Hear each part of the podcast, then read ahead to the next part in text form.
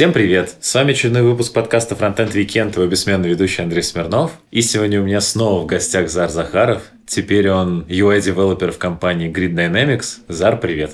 Привет, Андрей. Да, очень рад тебя видеть. Мы сейчас находимся в Казани. Завтра будем э, выступать на мерч-конфе. Поэтому у нас такой, как обычно, выпуск с полей, но зато мы снова в офлайне, это очень приятно. Ты пешком сюда пришел? Пришел пешком. Зачем? Слушай, я подумал о том, что давненько, вот просто бывает, знаешь, мы когда были студентами, мы выходили и просто гуляли. Ну, просто шли, потому что у нас не было денег э, на, там, на такси, на машины. Я подумал, мы настолько вообще привыкли ко всем этим каршерингам и к такси, что я даже когда выходил, думал, ну, может, на такси проехать что-то 1,7 километра. Ну, быстренько меня довезет такси. Потом подумал, блин, я лучше сейчас музычку послушаю, пройдусь, короче. Вот я, знаешь, прошелся, покайфовал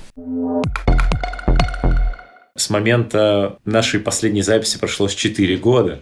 Да, это достаточно много. Да, это уже не, не, не выпуск, э, что изменилось э, за год. У, это просто, считай, новая глава. Я думаю, что поменялось на самом деле огромное количество вещей, насколько я знаю. То есть на момент прошлой нашей записи ты еще работал в альфа-лаборатории, и мы с тобой обсуждали, почему альфа-лаборатория это хорошо. Вот. А с тех времен э, ты поменял уже огромное количество компаний, вот оказался в Grid Dynamics. Поэтому для начала хотелось бы краткий экскурс в историю, чтобы ты рассказал вообще, что у тебя за 4 года произошло в плане работы, где ты успел э, побыть, какой у тебя опыт и так далее. Слушай, ну, за 4 года, на самом деле, прошло много э, разных событий, и я, конечно, еще долго работал в Альфа-банке, то есть 2016 год я тогда, можно сказать, только начинал, я еще отработал потом, то есть фактически 3 года я работал в Альфе до 2019 года. После Альфы так получилось, что я поработал чуть-чуть в Тиньке, причем на Тинькофф журнал именно. Ну, то есть для меня это было очень важно, что я не сам Тинькофф, Тинькофф банк, а именно вот Тинькофф журнал, потому что я не хотел вписываться в историю именно с Тинькофф банком, мне как-то она не очень импонировала. А вот я думал, что в Тинькофф журнале я смогу избежать многих штук, которые есть в Тинькофф банке. Но надо признать, что эта глава оказалась провальной, и это можно причислить к моим э, фейлам, может быть, в карьере, может быть, вообще в, в жизни. И после того, как я проработал э, в Тинькофф банке три месяца фактически, и, можно сказать, э, я прошел испытательный срок, но ушел после того, как я прошел испытательный срок, сразу там через неделю или две. Я успел еще поработать э, в компании Центр развития перспективных технологий, главный учредитель Алишер Усманов этой компании. Был интересный опыт работы в этой компании только лишь потому, что я увидел вот эту вот госструктуру, когда, знаешь, денег много, а что делать никто не знает. И вот они деньгами завлекают разработчиков, и у них текучка бешеная, а разработка там, ну, это крах. И те, самое главное, не дают ее построить, эту систему. Ну, никак. То есть, вроде ты пытаешься что-то делать, а там настолько все быстро меняется, настолько быстро ну, меняются требования, что практически э, что-то делать и воссоздавать ну, нереально. После этого я, на самом деле, решил пройтись по нашим, э, не знаю, это можно назвать их мастодонтами, я устроился в Дом РФ, и там главный учредитель Мутко. Так. Дом РФ, э, в свою очередь, пытались сделать аналог ЦИАНа. Э, у них были какие-то там суперсвязи, тоже очень много денег. Они прям хотели, хотели, хотели. У них был офис в Москве, в Москва-Сити. То есть я вышел в Дом РФ и сразу подписал бумажку о том, что я ухожу на удаленку. И так и не вышел в офис именно вот прям физически. После Дома РФ э, у меня была череда огромнейших собеседований, просто нереальное количество собеседований. И, видимо, из-за того, что я очень, возможно, завышал ценники, мне почему-то давали всегда очень крутой фидбэк по поводу моих собесов, но при этом не брали на работу. Это было очень интересно и забавно. И в конечном итоге я решил, э, мне позвонили ребята из ЕПАМа и сказали, слушай, ты у нас работал когда-то давно в ЕПАМе, давай go к нам. И я такой, блин, ну, наверное, клево, здорово, они меня зовут.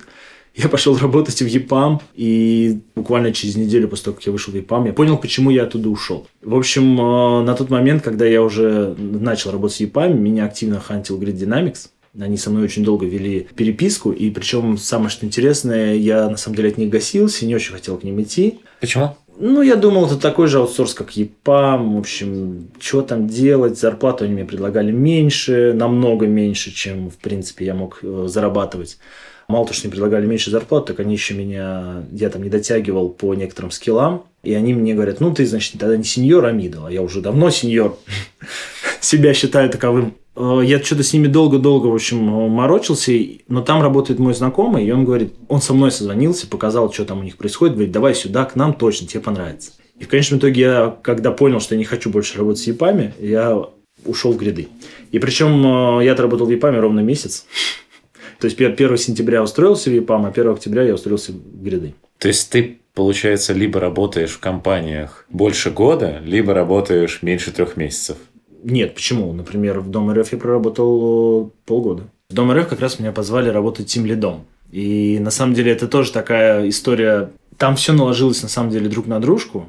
Ну, очень многие вещи. Но, во-первых, у меня никогда не было именно прям конкретного опыта работы тим лидом. Поэтому это было для меня что-то новое. Но из-за того, что я вышел и на тут же подписал бумажки о том, что мы уходим на удаленку, все надо было настраивать удаленно, вообще всю коллаборацию, знакомиться с командой, со всеми. А там еще такой оказался момент, что там меня позвали работать тем лидом в команду, которая изначально сделала весь этот проект. И там были люди, которые этот проект подняли с нуля. Но их не сделали тем лидом, а какого-то человека со стороны сделали. И у них были просто огромнейшие ко мне претензии по всем фронтам. Я их пытался как-то там нивелировать, но на самом деле ничего у меня не получалось. В какой-то момент, если честно, я, наверное, подсдулся со всей с этой историей, что я понял, что я не знаю, что с этим делать. Но а подсказать или помочь тебе тоже тут не, некому. Из-за того, что мы все на удаленке, ты не можешь ничего, ты не можешь просто подойти к человеку, с ним поговорить. Ты как бы ему кидаешь школу, он там говорит, ну, я там с тобой созвонюсь попозже или еще что-нибудь. Вы не можете пойти в бар, посидеть и выпить, чтобы просто устроить какой-нибудь там, знаешь, тим тимбилдинг такой вот внеплановый. Поэтому мы, в общем, у меня ничего толком не получилось сделать. И в итоге вот я вышел оттуда. Там, на самом деле, тоже такая получилась э, непонятная история. Я в целом-то вышел, но проект закрыли через три месяца после того, как я ушел. Его вообще свернули. То есть, получается, я как бы ушел раньше, чем закрыли проект. И я правильно понимаю, что вот между этими местами работы перебираясь, ты э, вот после Тинькова, который был именно неким пиком, угу. ты уже типа то ниже, то выше, то ниже, то выше. Или как это было? А, на самом деле Тиньков мне дал достаточно высокую планку, угу. ну намного, намного выше, чем в, в Альфе. Я сейчас даже не знаю сколько раз, может в полтора раза выше. После Тинька мне ЦРПТ предложили еще выше. Я и говорю, что они деньгами заманивают. При этом там был самый странный собес, я просто пришел, а ЦРПТ находится на пятом этаже, а Тиньков на четвертом этаже. Одного и того же здания? Одного и того же здания. На водном стадионе? Нет, это в, в Питере было. То есть я просто пришел на собес, что-то мы там поговорили, я какие-то пару мыслей озвучил, и пока я выходил, мне сказали, приходи к нам, вот тебе офер. И ты спустился на этаж ниже, подписал заявление на увольнение, не, не, не, поднялся нет, обратно. Нет, финал всей нашей истории с Тиньком был очень, очень странный в плане того, что мне предлагали, ну, мне должен, я должен был перейти после Тинькофф журнала в какую-нибудь другую э, команду, потому что я не прошел испытательный срок в Тинькофф журнале, и я должен был перейти в какую-то другую команду. И мне предложили на выбор три команды. А, одна по ангуляру, одна по ноде, одна по реакту. А учитывая, что я давно уже пишу на реакте, я сказал, ну, я бы хотел реакт. Говорит, ну, подожди, ангуляр. Я говорю, я ангуляр очень люблю, но я его не знаю. Говорит, не переживай, ребята все знают, все, давай.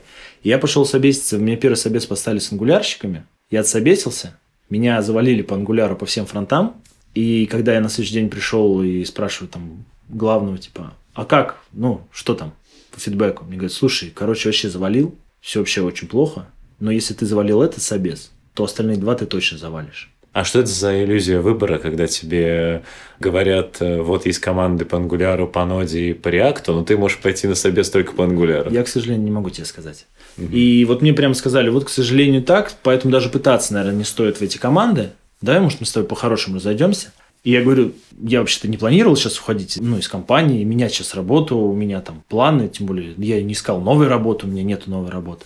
И говорю, а что мне делать? У меня даже ноутбука нету своего собственного, у меня только вот рабочие ноутбуки. И мне сказали, хорошо, держи ноутбук столько, сколько тебе надо, когда найдешь новую работу, придешь, дашь ноутбук, а мы тебе трудовую. И мне еще разрешили ходить в офис столько, сколько мне надо. Но ведь формально ты уже прошел испытательный срок, да. то есть э, тебя не могли просто взять и... Но мне сказали, а... мне, меня попросили. То есть ты написал по собственному желанию? Да. Не стал ругаться Тиньковым? Нет. Но на тот момент я был на самом деле вымотан, если честно. Эта история была Если рас, рассказывать о провалах, то, наверное, это был мой провал. Вот самый такой вообще колоссальный. Он, на самом деле, очень сильно меня пошатнул во всех смыслах, и финансовых, и не только, то есть там и морально, ну, то есть меня растоптали там неплохо. То есть, э, знаешь, какая была главная аргументация, что я не могу быть э, сеньором? Так. Я не знаю прототипы. На вопрос, а ты уверен, что все ли сеньоры в компании знают что-то, ну, как работают прототипы и вообще, в принципе, с ними работают? Мне сказали, да, конечно. Я говорю, пойдем спросим. Мы не будем отнимать у них время. Там просто вот эта вся история именно с моим там увольнением, с моей всей этой историей, вообще именно когда я из Тинькофф журнала вышел и пытался в какие-то другие команды устроиться, она тянулась там недели две или три. И все эти недели две или три я был как на иголках, потому что я постоянно проходил какие-то у них собесы, переаттестации, еще чего-то.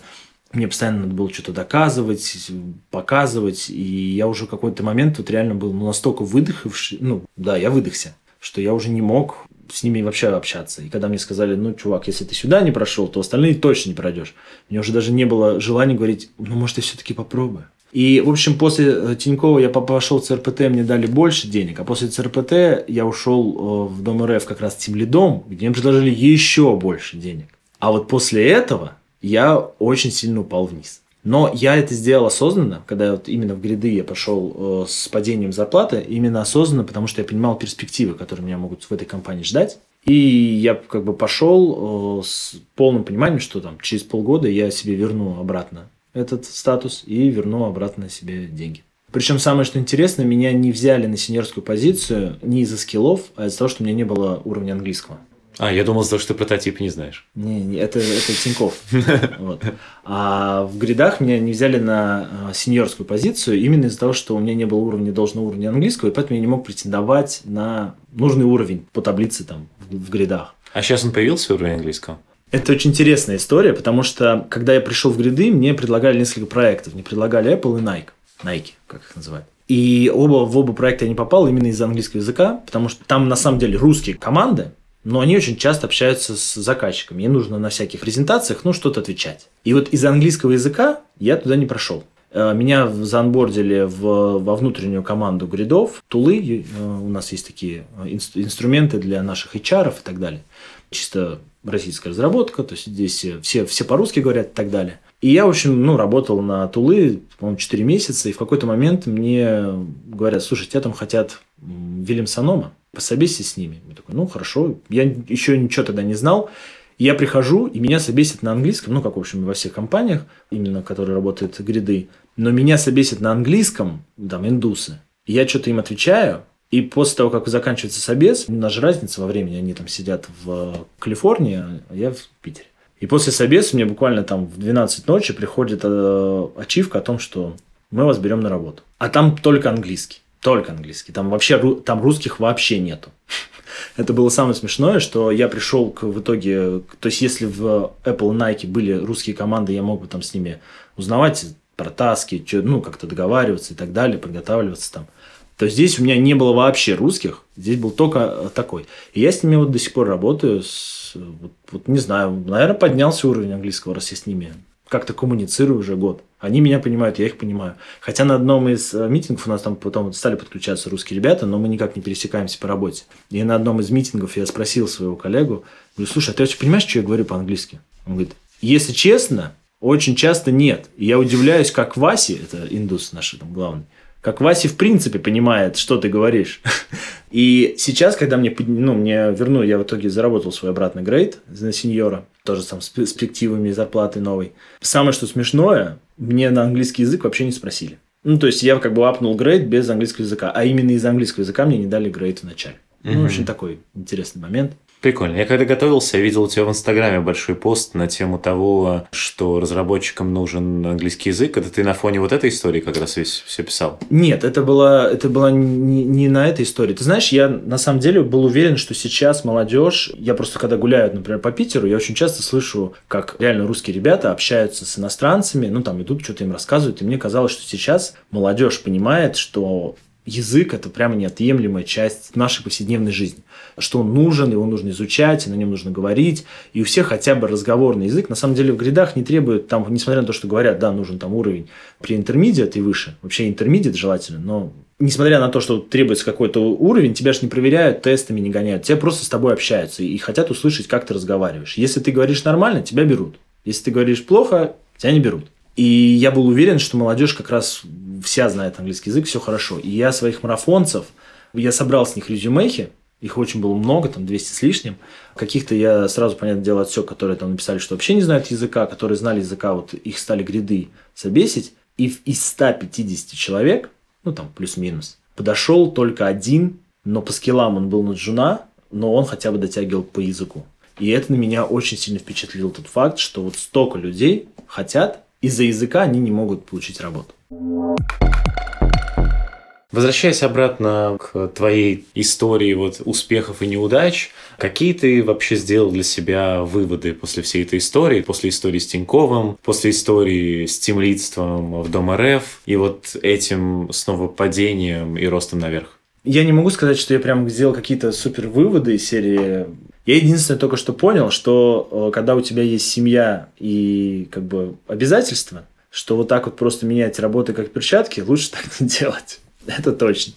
Потому что как бы ты, как даже если ты пытаешься выйти вот в стык в стык, все равно ты просаживаешься по деньгам, по зарплатам, везде по-разному платят, везде разные части, да, там где-то аванс платят чуть-чуть, потом большую зарплату, где-то напротив, где-то поровну, где-то вообще могут один раз в месяц платить, это тоже и суть в том, что нужно иметь всегда какую-то подушку, которая бы тебе позволила бы легко и непринужденно сменить работу, оставаться на плаву и не чувствовать того, что вот ты сейчас сидишь и ждешь зарплаты. Но это, это касательно моего случая, потому что вот у меня достаточно огромная и финансовая нагрузка, и вот, э, говорю, семейная, да, то есть в связи с тем, что у меня большая семья. Поэтому для меня это оказалось очень сложный, э, сложный этап, и все эти были переходы для меня каждый раз как что-то новое, и я всегда думал, что, что же мне теперь делать. И в целом это привело там к массе достаточно проблем, ну, не только в плане семейном, но и в то же самое там с друзьями и так далее.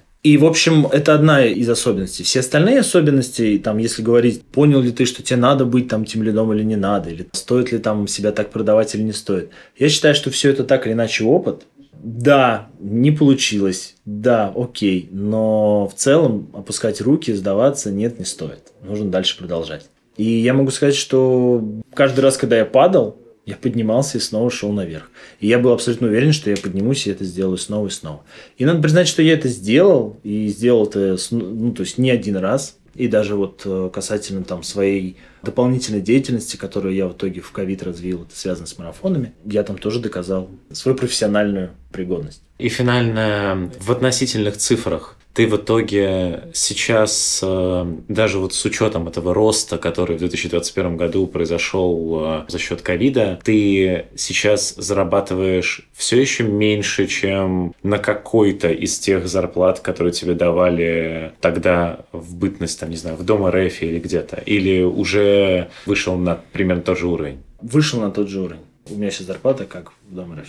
То есть, грубо говоря, в 2021 году можно зарабатывать обычным, ну там не обычным, с ну. хорошим грейдом разработчиком, со знанием английского в зарубежной компании можно зарабатывать столько же, сколько тем лидом в месте, где жутко переплачивают из-за того, что к ним никто не идет. Да. Ты сказал как раз про марафон. Про марафон мы точно с тобой не разговаривали ни разу. Тогда а, его еще не было. Да, тогда его еще не было, и даже там в зачатке не было. Правильно ли я понимаю, что марафоны были запущены как раз вот на фоне карантина? Абсолютно верно. Тут важно, сноска. Для тех, кто не в курсе. Зар, ты э, в Твиттере заявляешь о, о себе как о создателе первого и единственного э, марафона по, по, программированию. по программированию. Да? Сколько уже ты сделал этих марафонов? Более 16 за полтора года. Я, опять же, очевидно, в них не участвовал. Вот, mm-hmm. я только пока готовился, смог там посмотреть то, что есть в открытом доступе, потыкать там твой телеграм-бот и так далее. Правильно ли я понимаю, что, в принципе, идея была с самого начала такое она до 16 марафона и дожила в каком-то переработанном э, смысле, о котором мы дальше поговорим. То есть ты взял концепцию, там, не знаю, я видел, у меня там одна из бывших девушек э, занималась один раз типа спорт-марафон, когда если ты 16 бёрпи не сделал и не выложил их э, в соцсеть, то ты дальше 20 бёрпи на следующий день делать не можешь. Здесь то же самое, только про программирование. То есть ты несколько недель подряд должен делать задачки. Если ты какую-то задачку вовремя не сделал, домашку, ты ее не проверил и не опровнул, ты выбываешь. И новое задание не получаешь, верно? Да, это на самом деле марафон на вылет. Это действительно так. Эту идею я почерпнул не из этих фитнес-марафонов, а на самом деле почерпнул из э, достаточно сейчас уже популярной и очень знаменитой девушки на просторах не только интернета, но и телевидения. Это Елена Блиновская. То есть первый ее марафон, э, марафон желаний я прошел еще в начале 2019 года. И я могу сказать, что мне понравился сам концепт именно того, что если ты не сделал задание, ты вылетаешь. И тебя это очень сильно мотивирует делать эти задания. Я, в принципе, вообще подумал о том, что когда мы марафоны создавали, меня на самом деле моя партнерша отговаривала от такой концепции. Ну, говорила, это не будет работать, люди не захотят. Я говорю, нет, ты не понимаешь, чем можно людей мотивировать вообще идти до конца. Ну, один из моментов, наверное, это, ну, можно сказать, деньгами. Ну, типа, да, я заплатил, я поэтому заплатил, я буду работать. Я буду работать. Но я могу сказать по тому же самому себе, что есть у меня ряд курсов, которые там, ну, они не связаны с программированием, но там были, я по музыке покупал курсы, еще по каким-то другим вещам. И даже был курс, который мне пришлось купить в рассрочку. Я его не смог закончить. А рассрочку я полгода платил.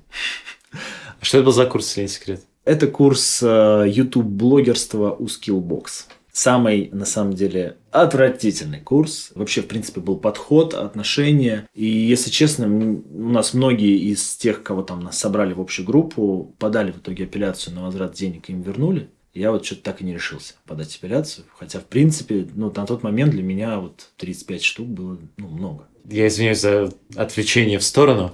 Чему учат на курсе YouTube-блогерства? Я надеялся, что чему-то научат, но ничему не учат. Ну, все дело, что это впустую просто выброшенные деньги. Хотя, в принципе, все такие знаменитые блогеры, как там Руслан Усачев, Ильдар Джарахов и многие другие, которых можно знать, там они блогеры-миллионники, они там все вписывались в этот курс и говорили, что они вот ручаются за курс, они делают классный курс. Там действительно сняты первые пять, наверное, классных роликов. У Skillbox не занять эту историю. Они действительно делают очень красивый контент в красивых декорациях. декорациях, да. Но при этом это ничего вообще тебе, никакой вообще истории не дает, ничего интересного ты тут не выносишь, и это просто выкачивание денег. Ну, а я, в общем, человек, который на тот момент, это был как раз 2000, наверное, 15 год, я тогда очень хотел быть блогером, мне казалось, что это достаточно перспективно, круто, я могу зарабатывать миллионы на своем ютубе. А я повелся на эту историю в общем-то, как и ведутся везде на всякие курсы и по программированию, и по всему.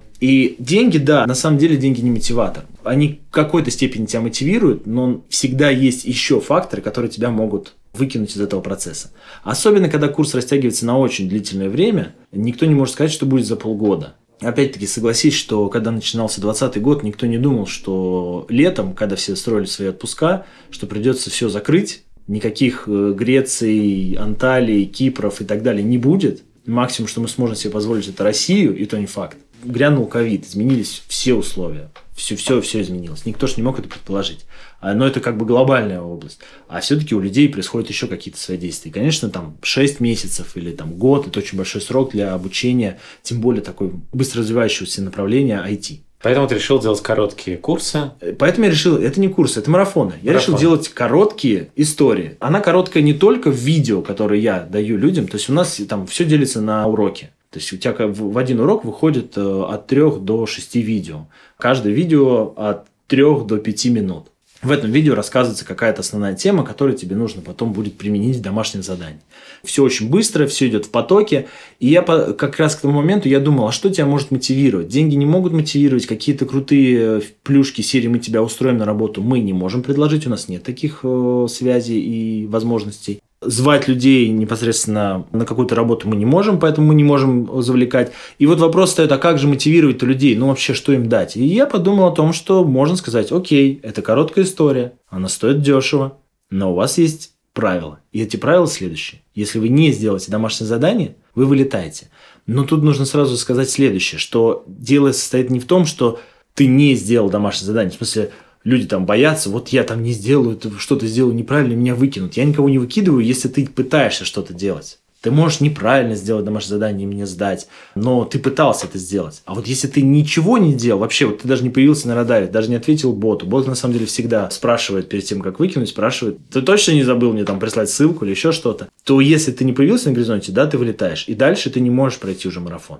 И если ты захочешь его пройти, тебе придется начинать сначала, и уже за деньги. Ну, потому что я давал всегда раньше бесплатную неделю. Сейчас, к сожалению, я думаю о пересмотре этой стратегии. Но я давал бесплатную неделю, и опять-таки я это делал только лишь с тем, чтобы люди понимали, что они не покупают кота в мешке. Ну да, чтобы они могли прикинуть, э, чему они примерно научатся, понять их ли это формат и вообще да, вот все такое. Именно.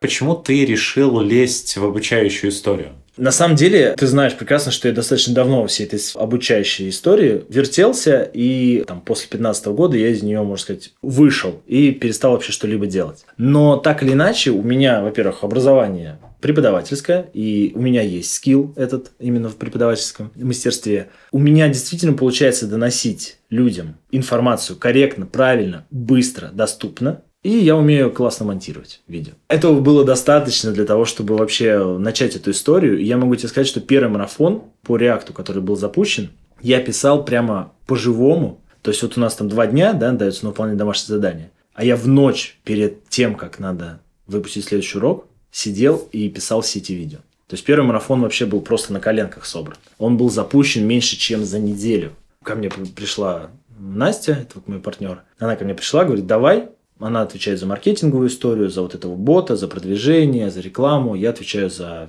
за сам курс, за наполнение, за проверки и так далее. Вот она пришла, я говорю, ну давай. И мы сразу договорились, что давай запускать марафон вот, вот сразу так. Ну, получится, классно, не получится, ну, разойдемся.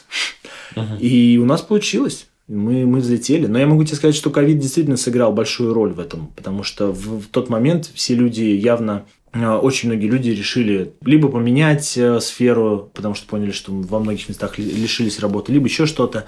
И тогда было действительно много людей. Вот сейчас, спустя полтора года, то ли люди привыкли к марафонам, то ли что, но сейчас стало очень тяжело именно собирать людей и вообще выкачивать. Через нашего бота прошло более 28 тысяч человек. Угу. Самый первый раз, когда ты это запустил, это был какое число? По-моему, 10 мая. 10 мая 2020 года. Да. То есть прошло, получается, Полтора года ровно. Да. За полтора года ты сделал 16 марафонов. То есть в среднем каждый месяц новый марафон. Да. Ну как новый? Вначале был марафон по реакту. Мы их сделали два запуска подряд. Поняли, что очень многие люди не дотягивают по JS. Мы запустили марафон по JS. Прокачали немного JS. Снова запустили по реакту. Снова запустили по JS.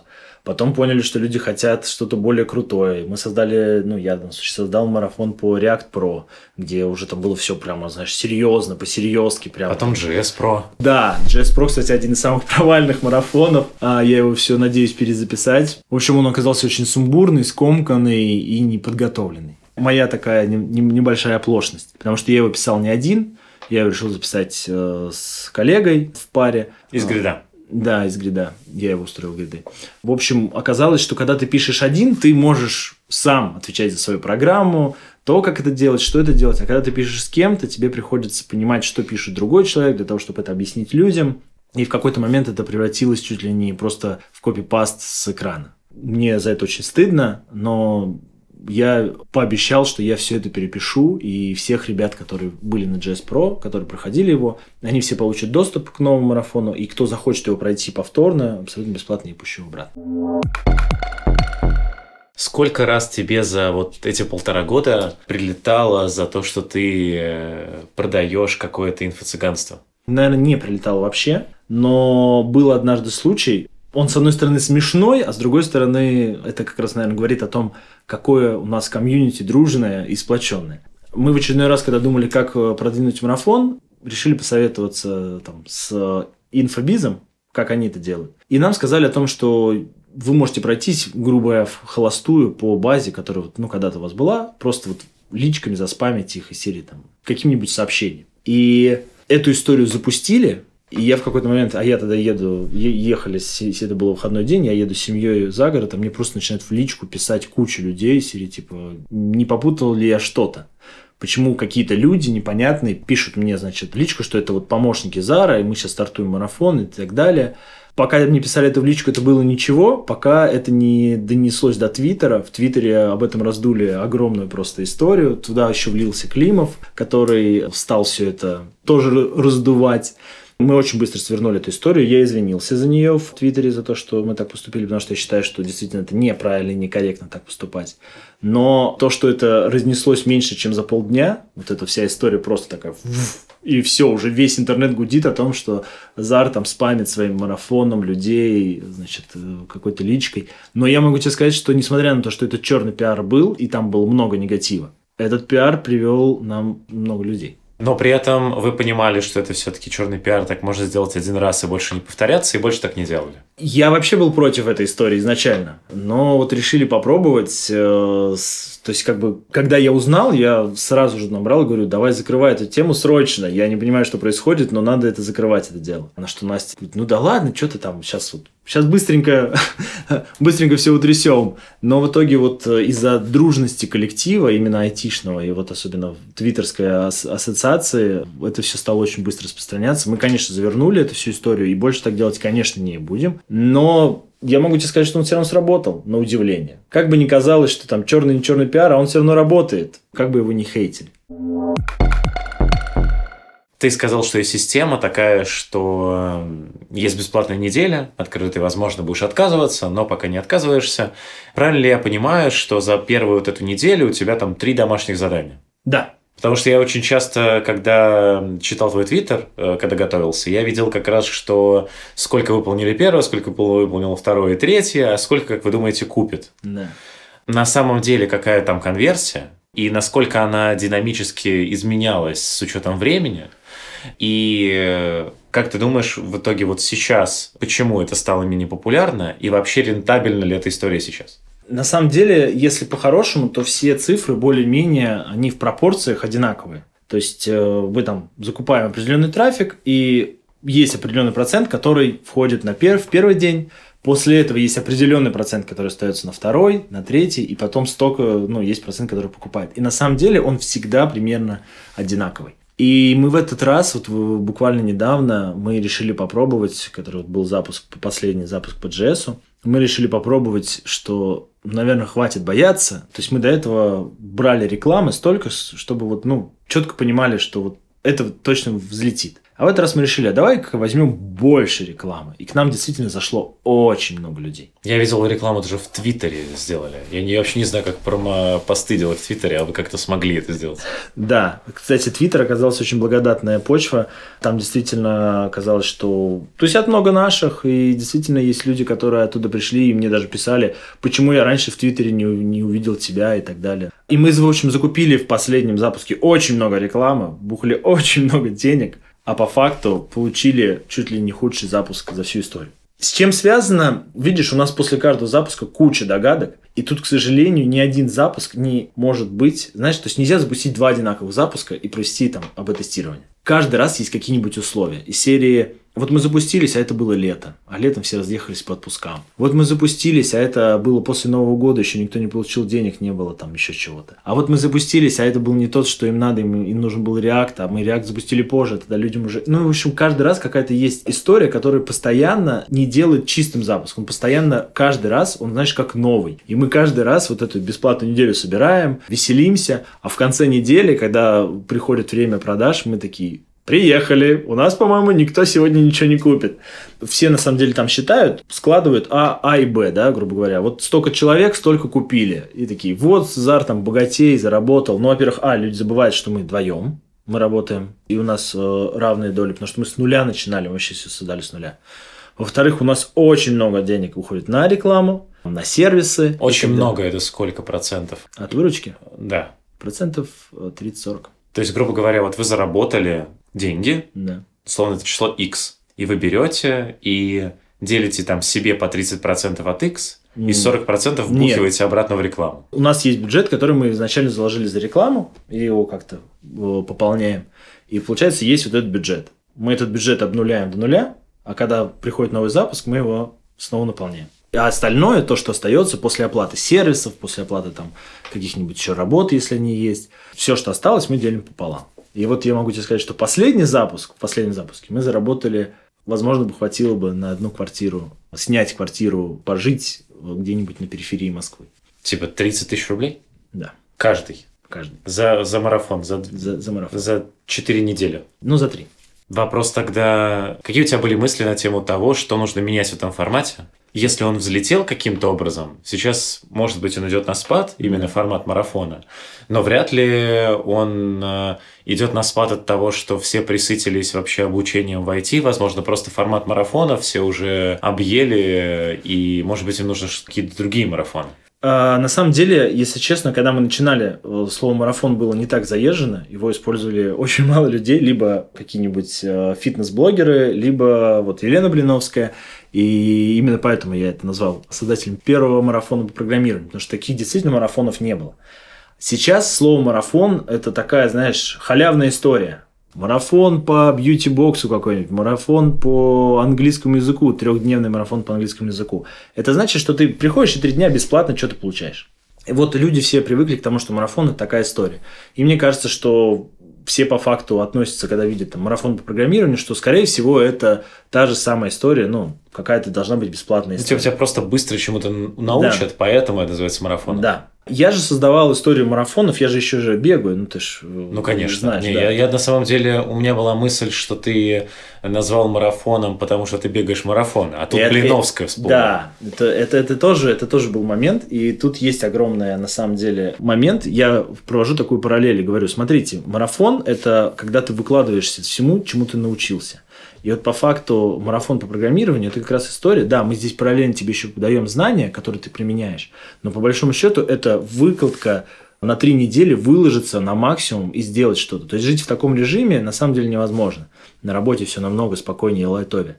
Но на три недели можно себя собрать, организовать и действительно пойти. Действительно, когда вот запуски настолько провальные, именно прям вот вообще провальные-провальные, то есть у нас не было прям таких вот провальных запусков, как последний по JS, но когда такие запуски, то кажется, что по ходу все, пора закрывать лавочку и сворачивать историю. Единственное, что меня всегда стопорит, это куча просто отзывов от ребят, которые начинают писать о том, что это лучшее, что с ними случилось. Ребята устраиваются на работы после этого, проходят собеседование, идут стажироваться и так далее. И они мне пишут просто тонны сообщений о том, насколько круто, что они вообще узнали об этом, вписались и получили. Ведь на марафоне ты получаешь реальную практику. И тут видишь самый важный момент, что марафоны никак не пересекаются с онлайн-школами именно тем, что это короткая история, где ты просто получаешь практику. Ну, не знаю, тебе хочется создать какой-нибудь дополнительный пэт-проект, у тебя нет идеи, что делать, ты не знаешь, что делать, у тебя нет рядом команды. А здесь у тебя огромная комьюнити вокруг тебя, все тебе помогают, все хотят одного, чтобы все прошли марафон, все идут с одной целью, все, все друг за дружкой горой. И именно поэтому вот эта вот история, ты просто пишешь классный проект какой-то и параллельно получаешь знания и еще качаешься. Тем более тебя там ревьюют, тем более тебя проверяют, дают какой-то фидбэк по твоему коду, помогают, и вы вообще видите, как что надо использовать и почему это надо использовать. Это очень круто. Может ли это быть по причине того, что просто за вот эти полтора года рынок фронтенд онлайн-образования укрепился? Если раньше люди такие, ну вот там вот меня не научат, а тут вот ZAR, меня лично там код-ревью сделает, тут много практики, они просто будут теорию рассказывать. А сейчас, условно, этот сегмент тоже чем-то заполнился. Опять же, у меня нет каких-то подтвержденных метрик, но, возможно, ты эту тему изучал. И на самом деле, действительно, рынок сейчас очень э, насытился всякими и школами, и прочее, а учитывая ковидные истории, с тем, что многие люди стали перепрофилироваться на, с одних работ на другие, стали вкатываться, появился опять-таки Яндекс Практикум, который очень э, вкатился. Но я могу тебе сказать следующий момент. Я собесил людей из Яндекс Практикума. Я когда просто мне говорят, я вот закончил там Яндекс Практикум, я такой, о, классно, расскажи мне. Я за то, чтобы были онлайн-школы, чтобы там обучали. Мне интересно, чему там учат людей. И вот мне начинает человек рассказывать, что он там в Яндекс Практикуме изучал, что они делали. Ты такой, ну вроде прикольно. Начинаешь его спрашивать, а он ничего тебе ответить не может он просто не знает, то есть их где-то по верхам погоняли, ну, я не знаю, возможно, просто он так учится. Но таких у меня было, кого я собеседовал в грядах, они вот приходили, и не только, кстати, в гряды. Как кто ни приходил, вот постоянно такие вот люди. Но при этом они там очень, ну, вроде как классные проекты делают, но почему-то практики у них, ну, нулевая, хотя вроде бы для этого надо, ну, это самое главное, самое важное. Даже тот же самый Димыч IT Камасутра говорит, что если вы хотите научиться JS, там, по-моему, минимум 5000 часов вы должны потратить на изучение JS. Это правда. Действительно, надо потратить очень много времени на то, чтобы действительно начать на нем делать очень классно и круто. Это только что у меня в выпуске процитировали Димыча IT Камасутру. Да. Прекрасно. Да, действительно, рынок, рынок появился, и тот же самый Яндекс Практику, и Skillbox, и еще кто-то, и да ладно, кого только можно не перечислять. Но я тебе могу сказать следующее, что действительно люди, там, например, люди меня не особо знают, несмотря на то, что да, там в интернете обо мне много информации. Я-то не, не владею онлайн-школой, у меня нет огромного YouTube канала с э, миллион, миллионом подписчиков. Поэтому человек не вызывает доверия. А и Яндекс Практикум вызывают. Они, ну, да. да, и они могут предложить какие-то серии там, а мы вас устроим. Опять-таки тоже там надо читать, знаешь, условия серии. Мы вас устроим. А там мелким почерком написано, если вы выполните, там, не знаю, все задания в срок, сделайте это, это, это. Ну, какие-то такие вещи, которые ты должен обязательно делать, а ты, может быть, их не, не успеешь просто сделать там в силу какого-то времени и в силу того, что растянут на долгий период. Но я повторюсь, марафона никак, ну, я не пытался сделать, знаешь, там, убийцу онлайн-школ. Но я понимаю следующее, что всю информацию, которую я даю, ты можешь найти в интернете. Она бесплатная. И по факту, за что я беру тут деньги? Это за комьюнити, за менторинг и за то, что я потратил время на запись этих видео. А, у меня же тут была недавно идея, и она на самом деле потихонечку реализовывается. Ты представь себе, по JavaScript записано 48 видео. Да, я видел. Да, на YouTube-канале они выложены. А я, у меня же второй еще марафон. Я потом перезаписал историю. То есть, я первый, первый у нас была по игре покемонов, а вторая по Mortal Kombat. Я когда запустил по покемонам, там я допустил э, ряд вещей серии, что я очень быстро сказал какие-то вещи, и надо было поглубже в некоторые темы уйти. И я просто взял и перезаписал целиком марафон. То есть у меня там выложено, да, сколько-то там видео, и у меня есть по Mortal Kombat, это 48 видео. Каждое видео занимает в среднем от 2 до 3 минут. В каждом видео у меня написан прям текст, который я зачитываю. Весь все, что, все, что ты слышишь на видео, оно написано у меня на бумаге. В среднем это примерно по 3-5 страниц. И вот теперь представь 48, короче, на, умножь примерно на 4 страницы, сколько это получается всего. И я подумал, а не издать ли мне книгу по JavaScript? И я ее пишу потихонечку. Нормально. Мне Придумал нравится. название? Пока нет. Просто называется пока у меня Jazz Book Marathon, что-то такое. Я слышал самую стандартную претензию вообще к марафонам, к такому формату, как там у Блиновской, у тебя, у фитнес-тренеров. Имеет ли вообще право человек брать с меня деньги, чтобы я выполнил там задание не в срок и, по сути, ничему не научился, а деньги с меня уже взяли? Именно с моральной точки зрения, ты вообще думал вот над такой вот штукой? И да, велик ли процент людей, которые действительно уже заплатили за марафон, но до финала не дошли? Очень классный вопрос. Смотри, я потратил на это время. Я трачу время на то, что я пребываю в чате, на то, что я проверяю, курирую, я в принципе вообще всю, всю эту движуху за, замутил. Поэтому я, конечно же, хочу иметь с этого хоть что-то, ну, какой-то вообще денежный эквивалент, который мне вернет. Причем этот денежный эквивалент, он не равен там, моей зарплате. Меня, слава богу, работа кормит. Марафон – это просто какая-то дополнительная история. И именно поэтому я даю бесплатную неделю, чтобы люди поняли вообще, подходит мне формат, не подходит и так далее.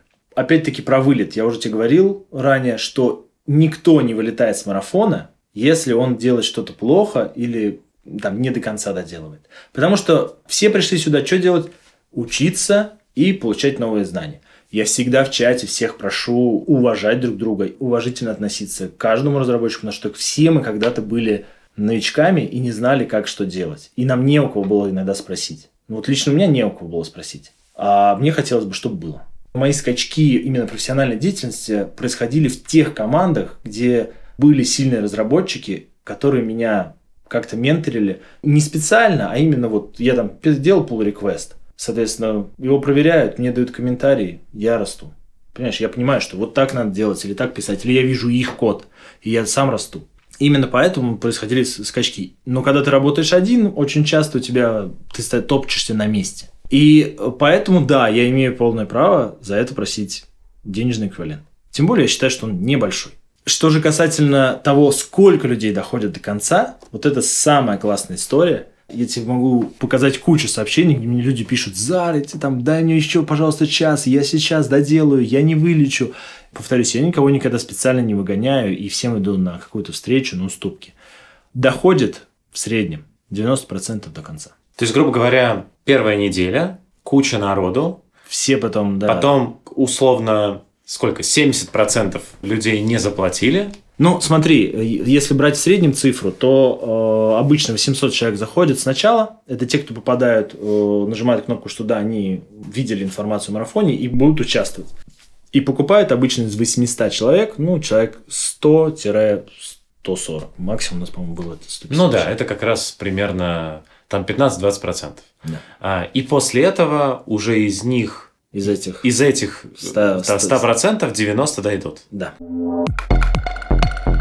Четыре года назад я задал тебе вопрос про твой никнейм и про твое полное имя. Э, Теперь не могу не спросить, э, зачем ты везде вставляешь э, хэштег Let's Keep in Touch, вот это вот все. Как ты это придумал и зачем это надо? Этот хэштег еще родился, когда я записывал видео с лоу-блогами. То есть, когда я писал в лоу-блог видео, я всегда в конце говорил «Let's keep in touch». Ну, грубо говоря, оставайся на связи. Я понимаю, ты просто придумал какую-то закрывающую Да. коронную фразу. Да. Самое, что интересно, американцы и англичане так не говорят. Это неправильная постановка фразы. Но вот мне она настолько там приглянулась и понравилась, что я стал говорить «let's keep in touch». И я решил, что это моя такая фишка. У меня даже есть стикер такой, где хэштег «let's keep in touch». Причем по-русски. Да, по-русски. Это уже придумали марафонцы сами. То есть в, в одном из марафонов они стали ставить такой хэштег. Это меня позабавило, понравилось, и я решил это- эту тему развить. А у тебя же в конце каждого из 48-минутных видео эта фраза есть. Да. Ой, 40 из 48 В видео. каждом видео, да. Каждое видео завершается именно этой фразой.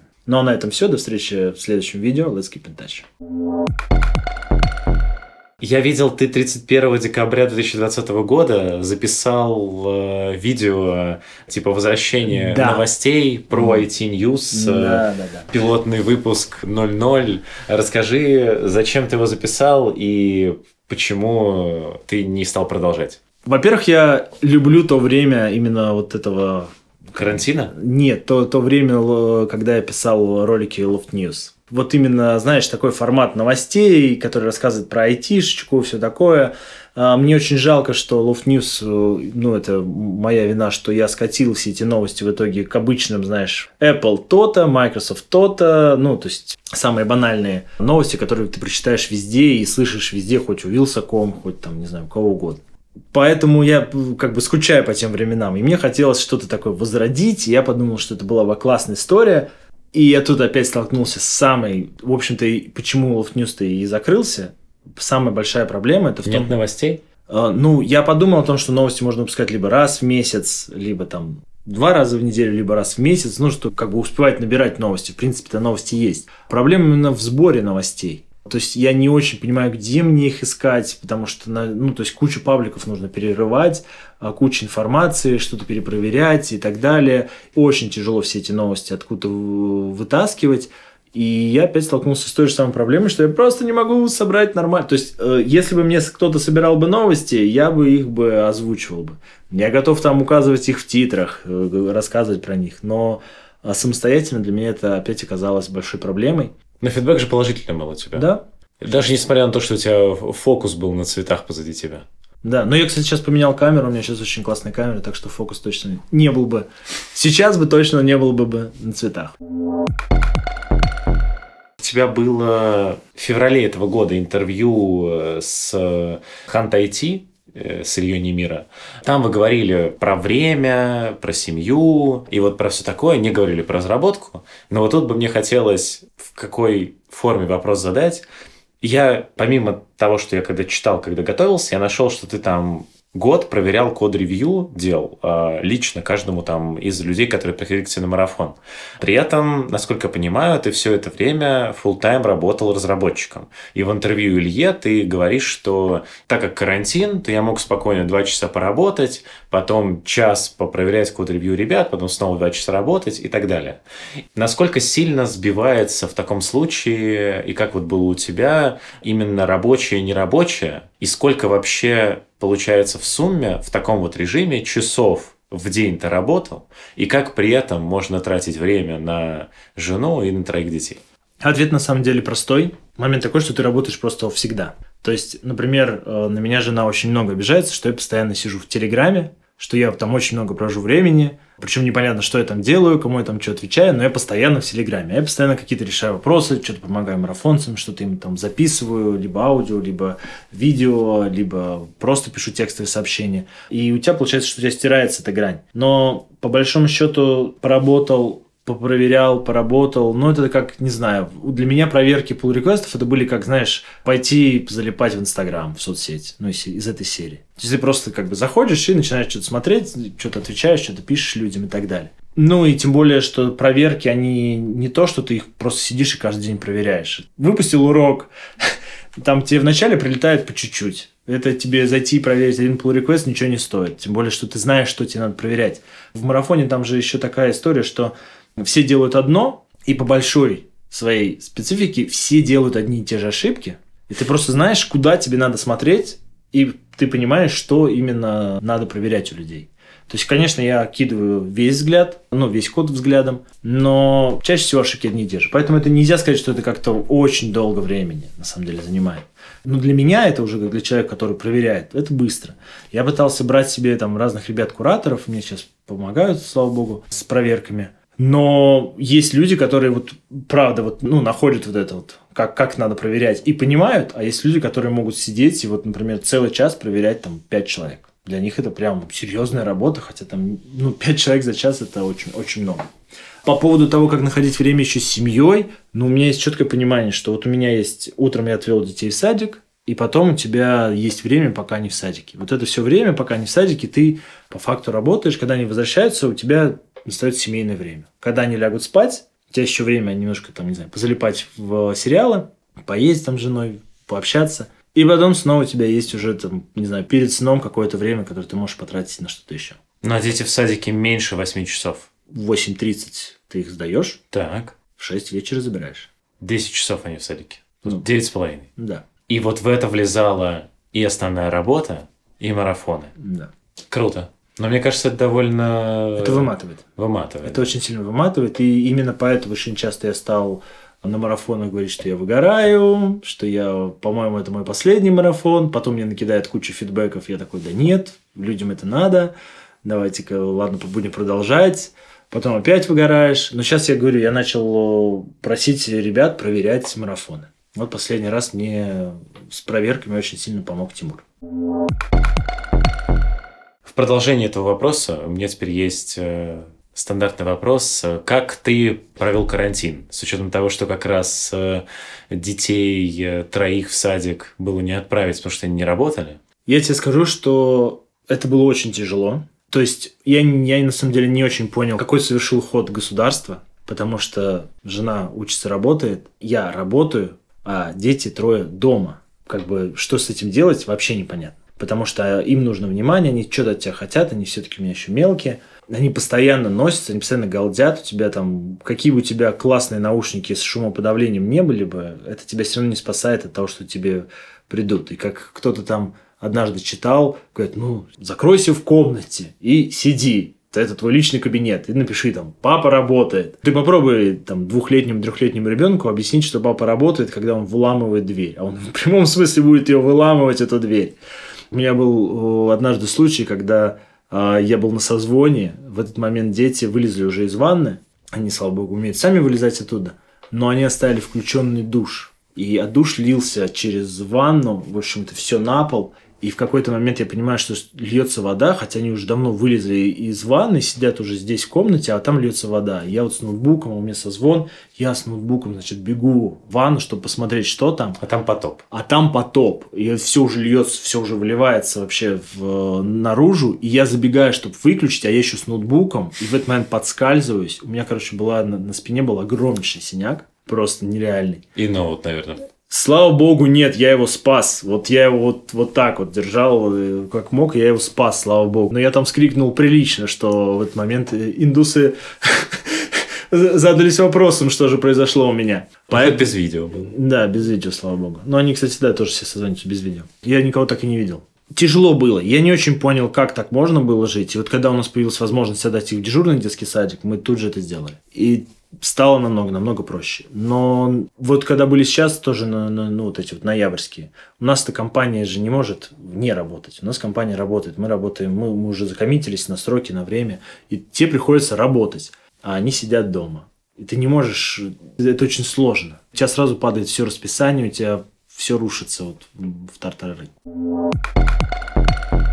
Думал ли ты, кем бы ты стал, если бы не стал разработчиком? Я всегда хотел же стать музыкантом. Это была моя самая основная цель. В принципе, я и в разработку-то пошел, потому что мне нужны были деньги для музыки. Э, я бы хотел бы быть музыкантом.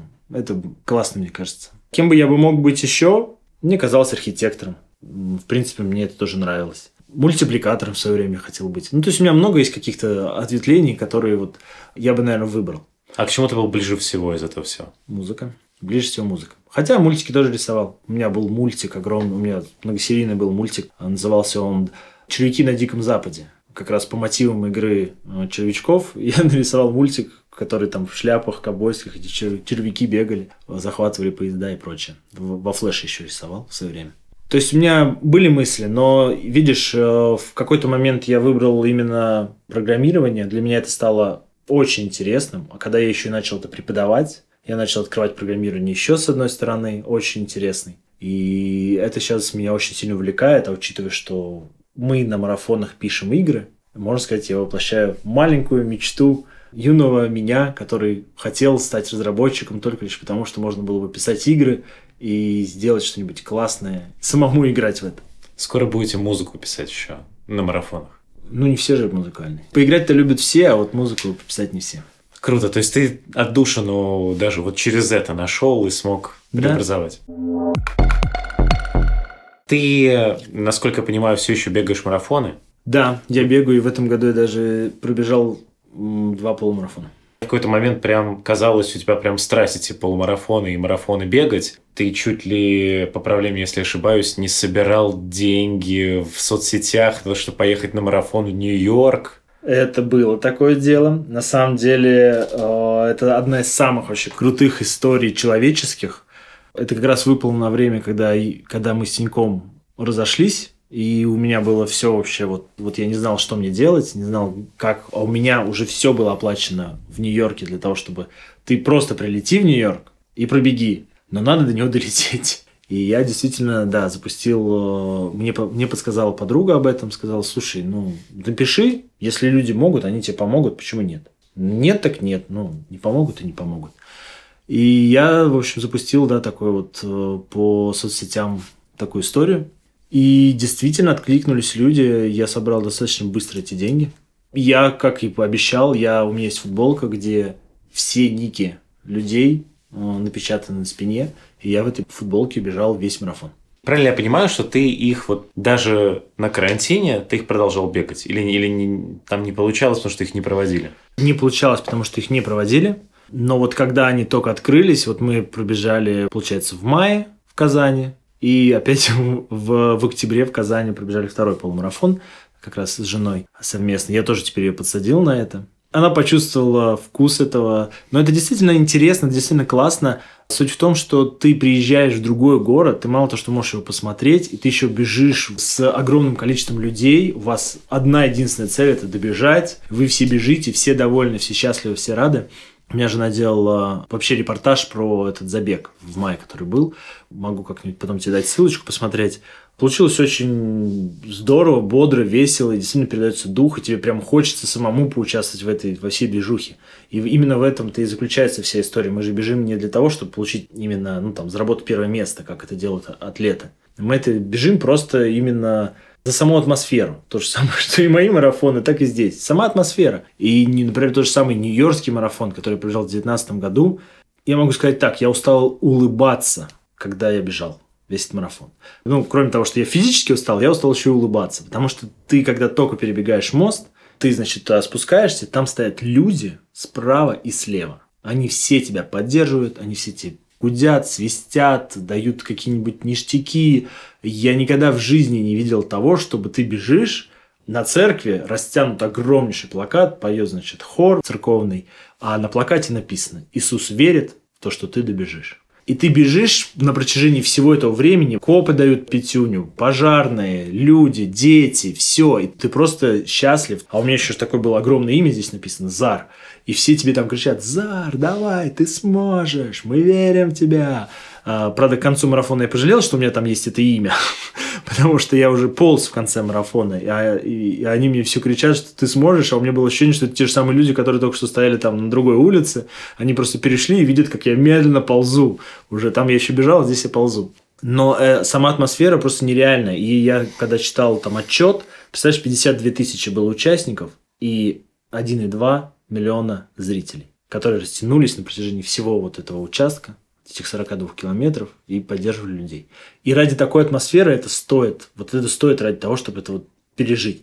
Я когда закончил марафон, я когда уже добегал до финиша, я думал, все, моя карьера закончена, значит, Босфор переплыл, Нью-Йоркский марафон пробежал, можно больше вообще спортом не заниматься в жизни до конца дней. Все, я, я и кое-как дополз до, до дома, рухнул, действительно, там, не ходил пару дней, но прошло время, и когда я уже летел в Россию, я подумал, так, надо бы еще разочек это повторить. Это на самом деле заряжает очень сильно. Но уже не повторишь, потому что уже в Америку не попасть. Да, к сожалению, не попасть. У меня просто тогда был единственный шанс. И вот и ну, я... круто, что ты воспользовался. Да, вот. Потому что у меня была одноразовая виза с одним въездом. Если бы я его не, не, не, не смог это сделать тогда, то сейчас бы я, я бы уже не знаю. Вот мне, знаешь, тоже очень хороший вопрос. Это, в принципе, про философию и прочее. Тебе вот мне там родители говорят, ну а что, ну подумаешь, не сходишь, или там подумаешь, не сделаешь, подумаешь, не полетишь, ну еще будет время. Ну, а кто бы знал, что не будет потом этого времени, что мы не сможем это сделать. Мы, то есть, там, виза кончится,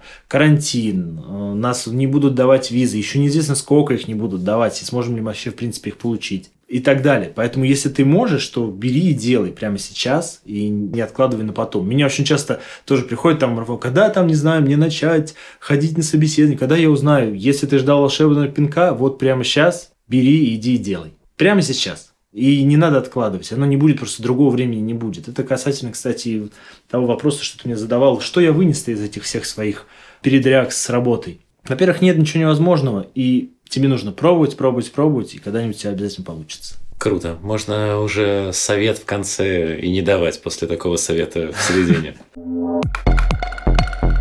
Я просто, когда представляю марафонца, и обычно, когда я их вижу, это все люди, типа вот Глеба по Конституции. При этом э, по тебе есть ощущение, что ты, не знаю, либо конституция тела такая, что ты, если эти марафоны бегать не будешь, тебя просто разнесет. И как бы марафоны тебе позволяют хоть как-то быть в какой-то форме. Это примерно так и есть? На самом деле, да. Я тебе скажу следующее. Я полюбил вот эти все там бегать и плавать именно из-за того, что у меня появились цели. То есть, когда у меня есть цель, мне есть зачем это делать. Вот у меня, например, не было там цели плавать, я взял и забросил плавание. Потому что, ну, нет каких-то предстоящих впереди соревнований, каких-нибудь заплывов. Когда есть у тебя какая-то цель, и ты к чему-то готовишься, ты все-таки такой, да, надо собраться, выйти и бежать.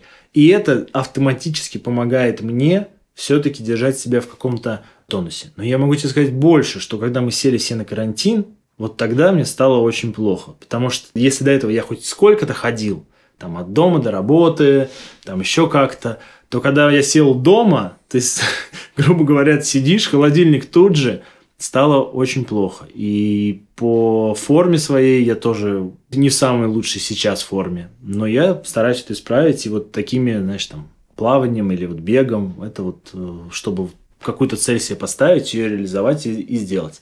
Я бежал вот полумарафон вот сейчас вот 10 октября в Казани. В какой-то момент я бежал самый последний.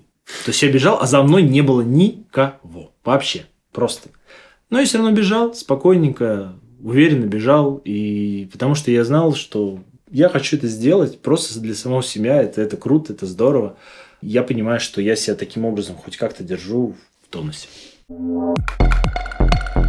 Оглядываясь назад, жалеешь ли ты, что Ване Ботанову пришлось удалить э, интервью с тобой в офисе? Жалею. То есть, на твой, на твой взгляд, это было удачное интервью? Оно было честным. Оно на самом деле было честным. Я нисколько не жалею там, о тех словах, которые я там сказал. Ты, наверное, знаешь, э, твои слушатели нет, но там был достаточно большой скандал, связанный с этим видео. И ко мне тоже было очень много претензий. Причем даже не с той стороны, которую мы ожидали. Вот в чем весь был момент. А совсем с другой он прилетел. И я много пересматривал это интервью, ну, в надежде понять, вот эти претензии. Я его пересмотрел, может быть, раз 15. Оно доступно по ссылке тебе, да? Ну, по ссылке, слава богу, доступно, но тогда еще оно было открытым. Я тогда, я очень хорошо помню, тогда готовился же как раз к Нью-Йоркскому марафону, и я бегал, ну, погода была плохая. Ты бегал под это интервью? Да, я ставил интервью, бежал и смотрел его. И я пытался понять, что же я там такого сказал, за что на меня так обозлились. И я там не нашел ничего, ну, действительно противоречащего своим собственным убеждениям. Поэтому мне жалко, что его нету. Оно, оно было честным, открытым. Я сказал то, что думал. Ваня задал вопросы так, как думал. В целом, как бы все, все должно было быть хорошо. Это же интернет. Мы должны смириться с тем фактом, что где-то говорят так, где-то говорят эдак. Готовим вместе с Андреем Смирновым. Теперь рубрика так называется. Расскажи, э, что ты э, там, возможно, за карантин, за эти четыре года научился нового, клевого готовить? Вот это хороший вопрос. Научился ли я что-то нового, клевого, классного готовить? Нет, я ничего не научился нового классного готовить. Я тебе, представляешь, не, я тебе, к сожалению, не могу сказать, что бы я приготовил, потому что все как-то сводится к каким-то к обычным блюдам. Но зато у меня есть традиция по воскресеньям всегда делать блины себе и детям. И это такая традиция, которую еще начинали мои родители. Я знал, что по воскресеньям будут блины. Так же делаю и я. И вот то, что я умею делать хорошо и классно, это блины. Думаю, что в целом можно на этом закончить. Совет ты уже дал. Да, спасибо тебе большое э, за то, что уделил время и пришел. Напоследок, как обычно, хочется добавить, э, чтобы все мои слушатели обязательно продолжили подписываться на Frontend Weekend во всех стримингах и соцсетях. Мы продолжаем показывать человеческую сторону далеко не только фронтенда. Услышимся на следующей неделе. Пока-пока. С вами был Зар Захаров. Увидимся в следующем видео. Let's keep in touch.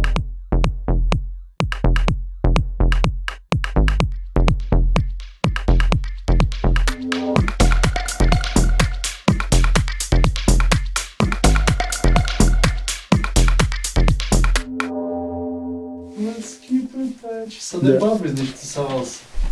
И она говорила так, а, oh, it's okay, а ты чувствуешь вайп? И я просто, знаешь, я прям, как, это, знаешь, и причем вайп у нее был во всех смыслах вайп. Что бы ни сказала, ну, типа, вайп.